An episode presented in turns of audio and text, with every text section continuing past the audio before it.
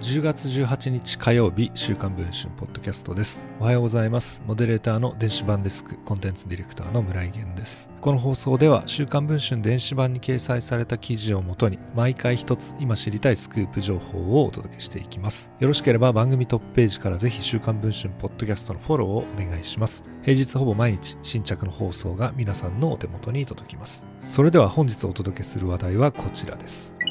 自民党の三重県議会議員小林貴虎氏が統一教会の創始者ムン・ソンミョン氏の葬儀の実行委員に名を連ねていたことが週刊文春の取材で分かりました。小林氏は先日ツイッターで国葬反対の SNS 発信の8割が隣の大陸からだったという分析が出ていると発信。その根拠として高市早苗先生が政府の調査結果としてお伝えいただいたともツイートし物議を醸しています小林氏は4日、高市氏の事務所に電話で謝罪。翌日、県議会で小林氏が委員長を務める戦略企画雇用経済常任委員会が開かれましたが、ツイートをめぐり紛糾。結局、小林氏は委員長を辞任。釈明会見を開き、ツイートも撤回しました。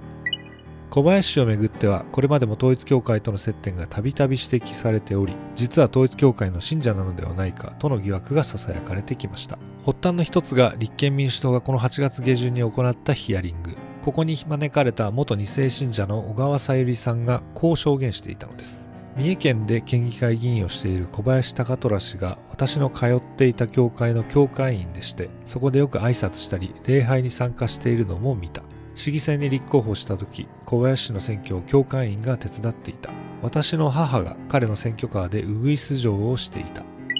岸田文雄首相が自民党は統一教会との関係を一切断つと打ち出しているさなかですが小林氏と統一教会との関係はいかなるものなのでしょうか。元週刊文春の記者で長年統一教会問題を追い続けるライターの石井健一郎氏から今回過去に入手した独自資料の提供を受けました。それが2012年9月に韓国で行われたムン・ソンミョン氏の葬儀で配られた冊子です。表紙にはハングルと英語でムン・ソンミョン天地人心の父母天中清和式と記されています。その冊子の実行委員の欄に小林貴虎と明記されているのです。石井氏によると2012年9月統一教会の聖地である韓国のチョンシン平和ワールドセンターで行われた創始者ムン・ソンミョン氏の葬儀には国内外から3万5千人の信者らが参列したといいます。石井氏も現地に飛んで取材をしたといいますがそこで配られていたのがこの冊子だといいます。葬儀委員長事務総長執行委員などの主催者側の役員の名前が並びその後に実行委員の名前が多数書かれているといいます。安倍元首相銃撃後に会見を行った統一教会の田中会長や澤田拓也総務局長の名前もあったといいます。そこに小林氏の名前も明記されているのです。10月10日津市内の事務所で小林氏が週刊文春の取材に応じました。統一教会の教会員だった時期はあるのかという問いに対してはないですと答え津市内の教会に行かれたことはあるのかと聞いたところ教会には選挙と関係ない時に行ったかもしれない。信者さんに頼まれて一回挨拶に来てくれって言われたことは多分あると思うなどと語りました。ムン・ソンミョン氏の葬儀の実行委員だったかという問いに対しては全くない。紙があるということは誰かが私の名前を載せたんでしょうけどなどと語りました。信者だったことは一度もなく、ムン・ソンミョン氏の葬儀に関わったこともないと完全否定する小林氏。記者が葬儀の実行委員には田中会長などの幹部がというと、田中会長って誰ですかと言い、勝手に名前を書き込まれたとして、教会を訴えないといけないなどと語りました。